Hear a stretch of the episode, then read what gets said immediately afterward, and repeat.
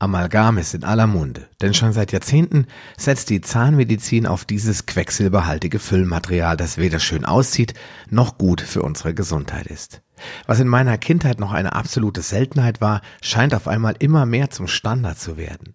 Autoimmunerkrankungen treten auf den Plan und immer häufiger gerät der einst so beliebte Flickstoff ins Visier der Gesundheitsorganisationen und letztlich auch der EU. Zahnärzte sollen in Zukunft bei Kindern und Schwangeren kein Amalgam mehr legen und stattdessen auf alternative Zahnmaterialien zurückgreifen. Aus gutem Grund. Denn schließlich sind sie empfindlicher und deutlich anfälliger für Nebenwirkungen von Schwermetallen. Willkommen in der Paleo Lounge, deinem Podcast für Paleoernährung und einen ganzheitlichen Lebenswandel. Für ein Leben in Harmonie mit deinem Körper und der Natur.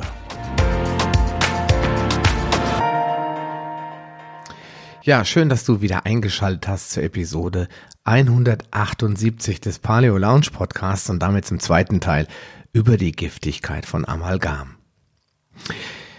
Und hast du schon mal in meinen neuen Mini-Podcast Gesunde Häppchen reingehört? Wenn ja, dann gib mir doch bitte dein Feedback. Was kann ich noch besser machen und welche Inhalte wünschst du dir für die Zukunft zu hören? Ich würde mich auf jeden Fall freuen, von dir zu hören. Danke. Ja, in der letzten Folge haben wir ja bereits darüber gesprochen, wie giftig Amalgam eigentlich ist und warum es vielleicht keine gute Idee ist, es einfach drin zu lassen und nicht mehr drüber nachzudenken. Ja, und heute sprechen wir über die Symptome, die mit einer Schwermetallvergiftung einhergehen, sowie die Schäden und die langfristigen Folgen oder Folgeerkrankungen, die man mit der Einlagerung und Vergiftung durch Schwermetalle in Verbindung bringt. Ja, welche Schäden können durch Quecksilber verursacht werden? Quecksilber hemmt den Sauerstofftransport im Blut. Es verursacht besondere Schäden an den Nerven und im Gehirn und außerdem zerstört es über die Zeit das Zahnbein, Zahnfleisch und die Kieferknochen. Besonders übel ist, dass Quecksilber bei Schwangeren über die Plazenta auch zum Fötus gelangen und dort zu Entwicklungsstörungen und Schäden im Nervensystem führen kann. Alle Frauen mit Kinderwunsch sollten sich also gut überlegen, ob sie sich nicht besser einer Zahn- und Kiefersanierung unterziehen wollen, bevor sie schwanger werden. Eine Entfernung während der Schwangerschaft und Stillzeit hingegen ist nicht empfehlenswert, da auch bei einem sehr sauberen Verfahren immer Quecksilber in den Körper und damit auch zum Embryo bzw. in die Muttermilch gelangen kann.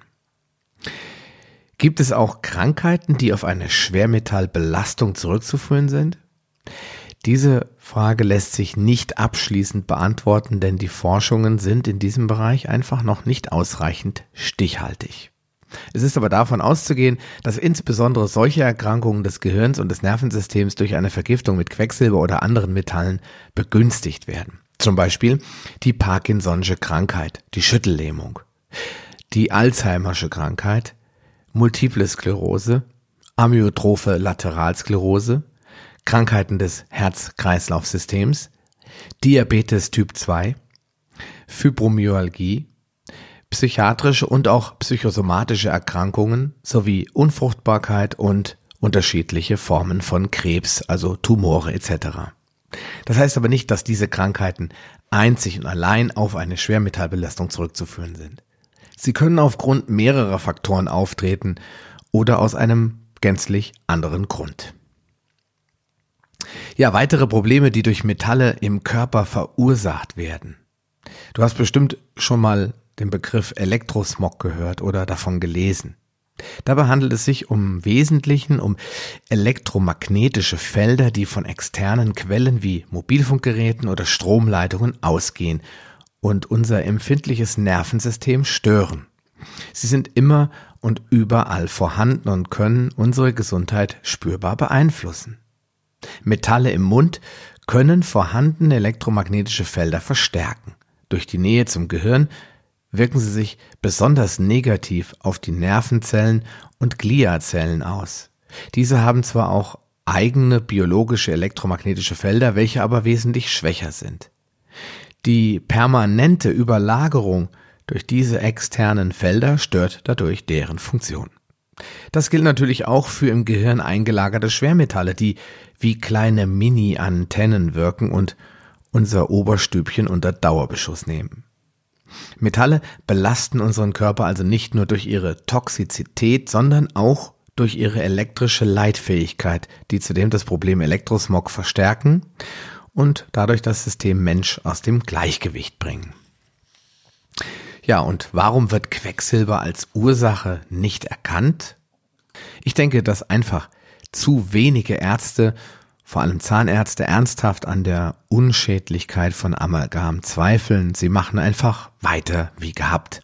Außerdem sind die typischen Symptome so allgemein, dass sie auch guten gerne auf 100 andere Krankheiten hindeuten könnten. Es wird dir also nichts anderes übrig bleiben, als genauer hinzuschauen und einen Test zu machen, um eine Belastung durch Schwermetalle ja schlicht und einfach auszuschließen. Wenn du allerdings Amalgamplomben hast, dann solltest du die folgenden Symptome auf jeden Fall nicht auf die leichte Schulter nehmen und zur Sicherheit mit einem kompetenten Arzt oder besser noch Umweltmediziner sprechen. 2002 hat man in Schweden eine der größten Studien überhaupt durchgeführt und dabei 400 Testpersonen nach ihren Symptomen befragt. Diese traten immerhin sehr häufig und vermehrt auf, als ja Amalgam noch vorhanden war und besserten sich spürbar und dauerhaft, nachdem eine sichere Entfernung durchgeführt worden war. Es besteht also ja ein ziemlich deutlicher Hinweis und man kann es schon fast nennen eine Kausalität also ein Zusammenhang zwischen der Belastung mit Amalgam, also mit Quecksilber und diesen Symptomen. Ja, ich möchte dir einfach mal von einer, aus einer Liste vorlesen, weil es jetzt unsinnig ist, die alle aufzuschreiben, habe ich mir das aus dem Buch von Dr. Joachim Mutter rauskopiert. Das Buch heißt Lass dich nicht vergiften und dort gibt es eine kleine Infobox, wo diese Symptome beschrieben sind und ich möchte sie dir einfach kurz vorlesen und vielleicht passt das ja zu deinen Problemen. Chronische Müdigkeit, Kältegefühl bzw. übermäßiges Frieren, Probleme des Rachens, schmerzende Lymphknoten der Achseln oder des Nackens, unangenehmes Gefühl in der Muskulatur, zum Beispiel sowas wie Restless Legs, ähm, Muskelschmerzen, abnormale Müdigkeit nach körperlicher Anstrengung, Kopfschmerzen, Gelenkbeschwerden, Lichtempfindlichkeit, zeitweise Sehverschlechterung, Vergesslichkeit, Überregtheit oder Gereiztheit, Erfahrung des Nicht-Normalseins, Schwierigkeiten normal zu denken, Konzentrationsschwäche, Depression, Schlafstörungen, Verwirrtheit und Unruhe, Tinnitus, unangenehmes Gefühl in den Händen und Füßen, das wäre dann eher das Restless Legs, was ich eben schon erwähnt habe, äh, Zittern oder Krämpfe der Muskulatur, Schulterschmerzen, Herzprobleme, Magen-Darm-Beschwerden, Probleme beim Wasserlassen, Hautausschläge, häufige Infektionen, Entzündungen oder Wunden der Mundschleimhaut, Schmerzen der Zähne, des Kiefers oder des Gesichts und natürlich Metallgeschmack. Also, wenn du dich ein bisschen tiefer, gründiger mit der ganzen Thematik beschäftigen möchtest, dann kann ich dir auf jeden Fall das Buch von Dr. Joachim Mutter empfehlen. Da geht es allerdings nicht nur um Schwermetalle, sondern um ganz, ganz viele Umweltfaktoren, die uns vergiften und langsam aber sicher krank machen. Und dort findest du diese Tabelle, die ich dir gerade ja, kurz zitiert habe und dann kannst du dich da auch ein bisschen tiefer mit beschäftigen. Den Link zum Buch, den findest du auf jeden Fall schon mal in den Show Notes. Ja, was kannst du jetzt tun, wenn du unter Symptomen leidest und zu einem früheren Zeitpunkt vielleicht Amalgamfüllungen bei dir gelegt wurden oder du ja aus seit Jahren ein großer Fischliebhaber bist vielleicht. Du kannst natürlich einen Test machen, um deine Belastung mit Schwermetallen zu überprüfen. Und da gibt es eine ganz, ganz einfache und schnelle Methode, zum Beispiel der Schwermetall-Urin-Test. Der wird zum Beispiel von der Firma Medivere angeboten. Das ist ein äh, sehr, sehr kompetentes Online-Labor. Da kannst du diesen Test nach Hause bestellen. Dann pinkelst du in so einen kleinen Urinbecher. Da musst du dann, ähm, ja, ich sage erstmal einen Teil davon wegmachen oder das sammeln. Das wird aber alles ganz genau beschrieben und dann schickst du das ein und dann bekommst du ein Ergebnis.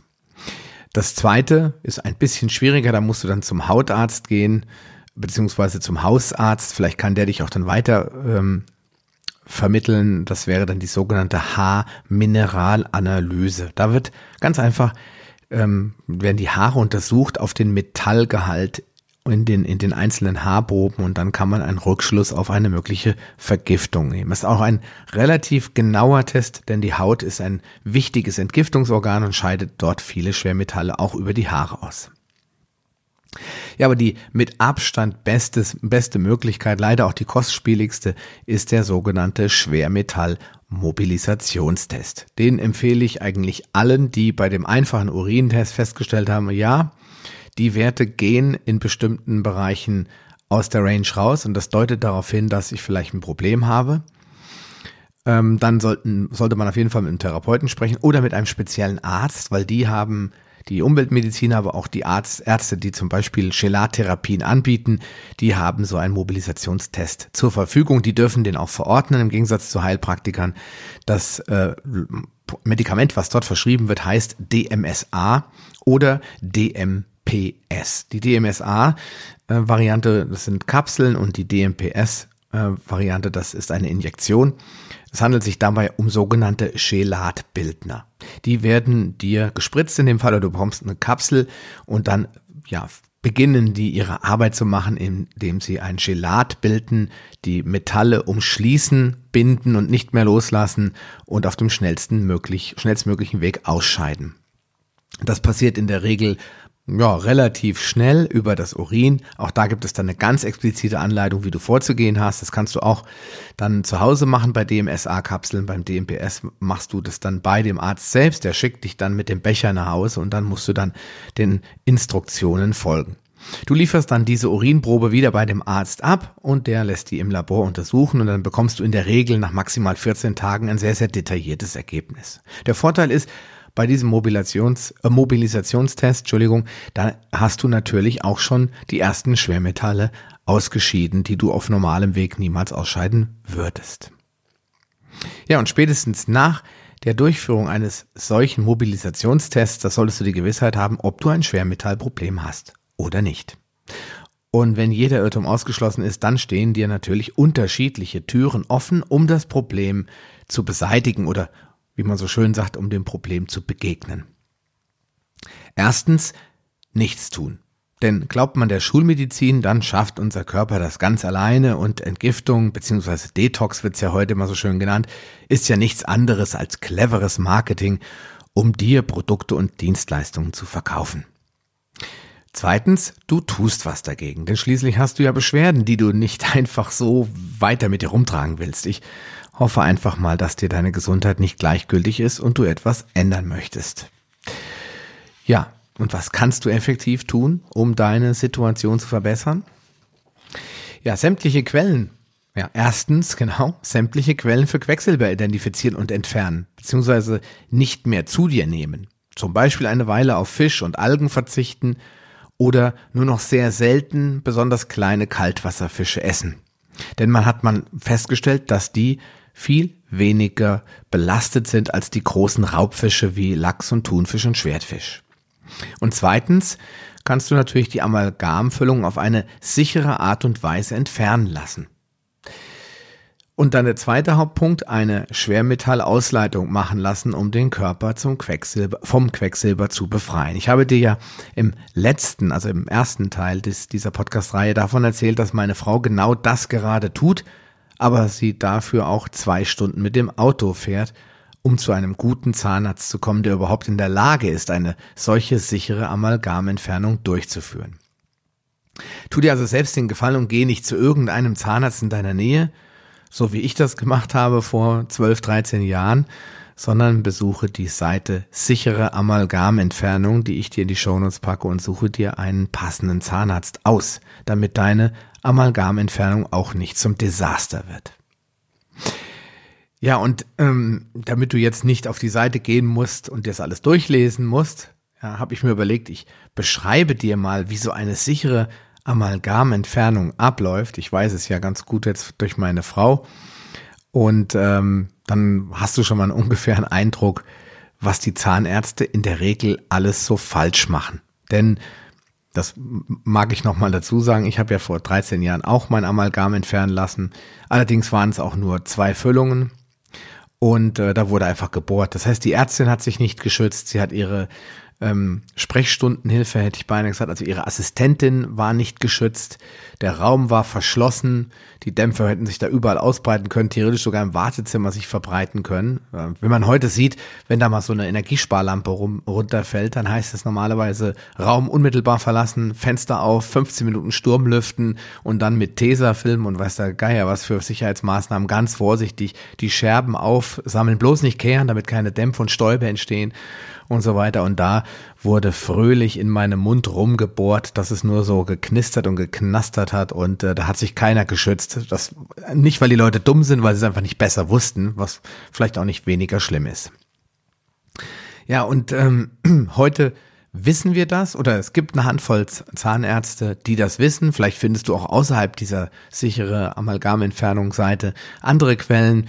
Äh, ich weiß zum Beispiel, dass ähm, es eine Zahnärztin in Hamburg gibt, eine Frau Dr. Babette Klein, äh, die auch das anbietet, falls du jetzt aus Hamburg zuhörst. Und auch die macht ausschließlich metallfreie Füllungen und entfernt auf sichere Art und Weise Amalgam. Nicht alles sind jetzt auf dieser Webseite zu finden, aber du solltest darauf achten, dass diese Punkte, die ich dir jetzt nenne, äh, ja, ich sag mal, größtenteils vorhanden sind und erfüllt werden, damit es bei dir auch eine saubere Sache wird. Ja, du kannst das alles auf der Webseite dann nochmal nachlesen. Ich, wenn du jetzt sagst, das war mir zu viel, ich fange einfach mal vorne an. Erstens sollte natürlich gut gelüftet sein. Während der Behandlung sollte es so sein, dass entweder eine professionelle Absaugung läuft an mehreren Stellen, das heißt die Raumluft abgesaugt wird und unmittelbar über dem Arbeitsraum abgesaugt wird. Aber besser ist natürlich, wenn du siehst, dass dort auch noch ein Lüftungssystem am Fenster ist oder das Fenster offen ist, so dass dort während der Behandlung, die dauert ja keine sieben Stunden, die ganze Zeit die äh, Luft zirkulieren kann. Zweitens ähm, solltest du ein Präparat bekommen, das die Schwermetalle binden kann in deinem Darm, nämlich medizinische Kohle, Aktivkohle, ja, oder ein vergleichbares Produkt. Denn es kann durchaus sein, dass bei der Behandlung doch einzelne Partikel in den Darm kommen. Es lässt sich nicht zu 100 Prozent ausschließen. In der Regel bekommst du dann eine schwefelhaltige Mundspülung, die verhindert, dass Quecksilberdämpfe durch den Kofferdamm, über den sprechen wir gleich noch, eindringen und in der Mundschleimhaut einziehen und dort wieder aufgenommen werden. Ja, dann an Position 4 ist dann wirklich dieser Kofferdamm. Ich habe das vorher auch noch nie gehört. Das ist ein Latextuch und das wird dir quasi in den offenen Mund reingelegt und damit werden einfach deine Zähne, die zu behandelnden Zähne, isoliert. Sieht im Endeffekt, sieht der Zahnarzt nur noch diesen Kofferdamm und die zu behandelnden Zähne. Ansonsten sieht er von deinem Mund nichts mehr. Alles andere ist damit abgedeckt und die Zähne können dadurch eben behandelt werden, ohne dass irgendwas in die Mundschleimhaut eindringt und du auch nichts verschluckst, weil auch bei dem Bohren äh, können ja Partikel hochfliegen und damit die nicht gleich in deinem Hals landen, ähm, oder irgendwo anders sogar wie eine Art Tätowierung in die Zahnfle ins Zahnfleisch einziehen, wird dieser Kofferdamm gelebt, gelegt. Fünftens, äh, du bekommst eine Sauerstoff-Nasensonde oder eine Nasenmaske. Das soll einfach verhindern, dass du Quecksilberdämpfe einatmest. Außerdem bekommst du eine Schutzbrille, damit eben auch die kleinsten Teilchen nicht aus dem Mund geschleudert und vielleicht sogar in deine Augen gelangen können. Du bekommst dann noch zusätzlich eine goldbedampfte Atemmaske, die bindet das Quecksilber, die feinsten Stäube, die äh, jetzt zum Beispiel dort in der Luft sich bilden können und nicht abgesaugt werden, warum auch immer, und damit wird verhindert, dass diese in die Nase gelangen können. Dann wird äh, unter dem Kofferdamm ein Speichelzieher angelegt, sodass alles, was sich dort an Speichel ansammelt, sofort abgesaugt wird und sich in keinen Fall mit irgendwelchen Metallpartikeln verbinden kann und dann geschluckt wird. Außerdem gibt es eine Quecksilberabsaugung direkt über dem Arbeitsraum, um nicht nur dich, sondern eben auch das medizinische Personal zu schützen vor dem Quecksilberdampf, denn das verdampft bei Zimmertemperatur sehr schnell. Zehntens, ein Schnellläufer. Das ist ein Bohrer, der nicht äh, mit einer Turbine angetrieben wird, sondern sehr viel weniger Umdrehungen ähm, produziert. Das reduziert dann Hitze. Also normaler Bohrer hat ja so eine 450.000 Umdrehungen pro Minute Turbine und das, deswegen pfeifen die ja so äh, schlimm und jeder findet das Geräusch unangenehm. Der Schnellläufer ist auch immer noch schnell, aber deutlich langsamer. Das reduziert die Hitze und damit wird Dampfbildung und andere Stauberzeugung stark reduziert. Dann äh, gibt es spezielle Hartmetallfräsen, das heißt, werden da nicht irgendwelche Bohrköpfe eingesetzt, mit denen normalerweise gearbeitet wird, sondern ganz, ganz spezielle einmal zu verwendende Hartmetallfräsen. Dadurch wird ähm, ja einfach viel weniger gebohrt, weil die sehr viel schneller arbeiten und effektiver einschneiden und das reduziert auch wiederum Quecksilberdampf und natürlich auch die Behandlungsdauer an sich. Es wird eigentlich viel, viel mehr gehebelt. Das heißt, es wird äh, dafür gesorgt, dass große Stücke aus deinem aus deiner Füllung rauskommen und nicht irgendwelche Stäube. Dann gibt es natürlich eine Wasserkühlung für den Bohrer und nochmal eine separate Absaugung am Bohrer, damit alles, was dort direkt am Kopf entsteht, auch gleich abgesaugt werden kann. Ja, und letztendlich hat der Zahnarzt eine Lupenbrille auf und der schaut ganz genau nach, ob irgendwo ein kleiner Rückstand im Mund verblieben ist und dann wird auch der restlos entfernt.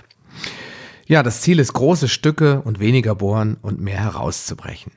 Außerdem werden die Amalgamteile gesammelt und nach dem Vier-Augen-Prinzip kontrolliert. Das klingt alles nach Paranoia, aber man möchte verhindern, dass noch irgendwo das kleinste Stückchen Amalgamfüllung im Körper verbleiben kann. Und deswegen guckt nicht nur der Zahnarzt genau hin, sondern auch seine Assistentin. Und dann werden diese Teile kontrolliert eingesammelt und entsorgt. Ja, leider haben auch oft die Unterfüllungen noch Amalgamreste, weil das Amalgam über die Jahre dort rein diffundiert und das Ziel ist es auch diese so weit zu entfernen, dass ein absolut metallfreier Zahn übrig bleibt. Ja, und um das dann nochmal ganz, ganz, ganz sicher abzudecken, wird Algenpulver verwendet, ein ganz spezielles zahnärztliches Algenpulver, das den letzten Rest des Quecksilbers aus dem offenen Zahn aufsaugt und bindet, sodass er auch nirgendwo anders mehr hingelangen kann. Ja, dann wird der Kofferdamm einfach wieder entfernt, der Mund wird ausgespült, beziehungsweise in dem Fall wird er nicht ausgespült, sondern ausgesprüht, um ihn von der eventuell gesättigten Schwefellösung mit allen vermeintlichen Resten zu reinigen. Das Ganze wird natürlich direkt abgesaugt, sodass es nicht in den Darm gelangen kann. Abschließend wird erneut mit einer schwefelhaltigen Lösung der Mund ausgespült, so dass ganz sicher keine Quecksilberreste im Mund verbleiben und dann bekommst du als allerletzte Sicherheitsmaßnahme nochmal Aktivkohle, damit auch im Darm noch der letzte ja, Rest aufgesammelt wird, falls doch mal was verschluckt wurde. Und erst jetzt, Schritt Nummer 21, wird mit der Füllung des sanierten Zahns begonnen. Du kannst dir also denken, dass diese Prozedur je nach Anzahl der zu sanierenden Zähne einige Zeit in Anspruch nehmen kann. Bei meiner Frau werden es am Ende drei Termine im Abstand von jeweils zwei Wochen sein, denn ansonsten ist die Belastung für den Kreislauf, Kreislauf und äh, für die Zähne einfach zu hoch.